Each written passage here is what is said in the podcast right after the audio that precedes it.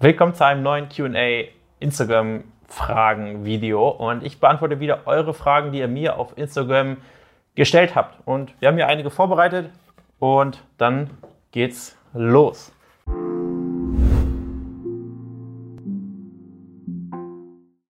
So, die erste Frage lautet, kann man auch abnehmen, wenn man kein Obst verträgt? Und die Antwort lautet ja, natürlich kann man auch erfolgreich, nachhaltig genauso gut abnehmen, wenn man kein Obst verträgt. In der Tat ist es so, dass Gemüse auf jeden Fall über dem Obst steht. Das heißt, wenn du kein Gemüse verträgst, das wäre nicht so gut. Aber wenn du kein Obst verträgst, ist es natürlich einerseits schade, weil einige Obstsorten natürlich sehr vitaminreich sind, aber du kannst schlussendlich auch an alle Vitamine oder vor allem an alle Mikronährstoffe ohne Obst kommen.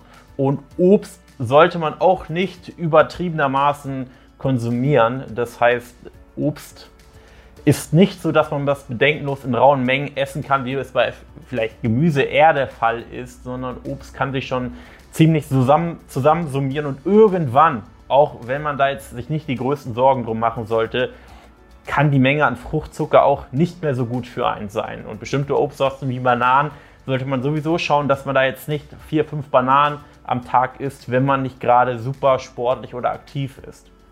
Nächste Frage.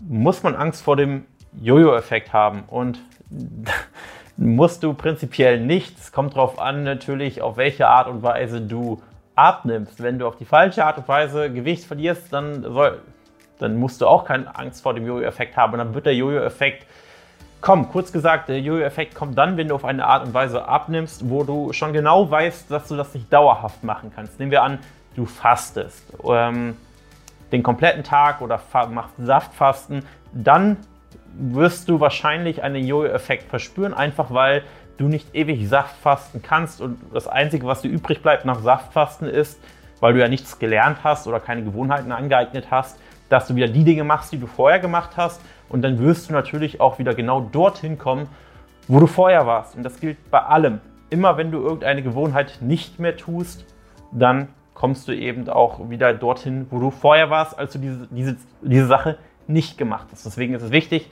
nur mit Dingen abzunehmen oder Gewohnheiten abzunehmen, die du eben auch dauerhaft umsetzen kannst. So, die dritte Frage lautet, ich habe Probleme auf Süßigkeiten zu verzichten. Tipps. Und da kann man keinen pauschalen Tipp geben. Also der erste Tipp ist, dir keine Komplettverbote aufzuerlegen. Das heißt, Komplettverbote funktionieren für die meisten Personen nicht so gut. Und das zweite ist es eben als sinnvolle Alternativen zu finden. Und du wirst überrascht sein, wenn man sich ein bisschen damit beschäftigt, wird es oder wirst du sehen, dass es sehr viele sehr leckere Alternativen gibt. Und ähm, auch wenn viele Personen, leider unwissende Personen, Süßstoff verteufeln, ist Süßstoff in diesem Fall gar nicht zu, so sehr zu verteufeln. Und ich würde dir vorschlagen, lieber mal auf süßstoffgesüßte Produkte zurückzugreifen, statt Produkte mit Zucker. Denn es ist ein Riesenmythos, dass man oder dass Leute denken, dass lieber die Produkte mit Zucker zu bevorzugen sind, ähm, statt Produkte, die mit Süßstoff gesüßt sind. So, nächste Frage. Tut mir leid, dass ich nicht alle in aller Ausführlichkeit beantworten kann. Ähm, wie sind die Arbeitszeiten der Betreuer? Ich denke mal, damit sind die Coaches bei uns bei Warman Coaching gemeint. Ähm, Tja, da ich, gebe ich jetzt nicht zu viele Details, aber was ich dir sagen kann, ist, dass unsere Kunden im Prinzip sieben Tage die Woche, ich sag mal eher sechs Tage die Woche, auf freiwilliger Basis auch sieben Tage die Woche betreut werden, rund um die Uhr, von morgens früh bis spät abends. Da haben wir eine besondere Regelung und äh, es sind nicht die gewöhnlichen 10 bis 18 Uhr. Vielleicht ist das auch ein Grund, warum unsere Kunden so zufrieden sind. Dann das nächste, eine Frage an mich. Wie viele Schritte gehst du im Schnitt pro Tag? Ähm, es sind nicht so viele. Ähm, also ich erreiche kaum die 100.000 in der Woche, einfach weil ich eben die meiste Zeit im Büro bin. Und dafür mache ich aber Krafttraining. Das heißt, ich mache weniger Schritte, weil ich mir die Zeit, die ich habe, dann eben auch fürs Krafttraining oder fürs Krafttraining verwende. Ich würde sagen, ich komme auf 60.000 bis 80.000 Schritte in der Woche. So, das war's mit der Fragerunde. Ich hoffe, es war interessant.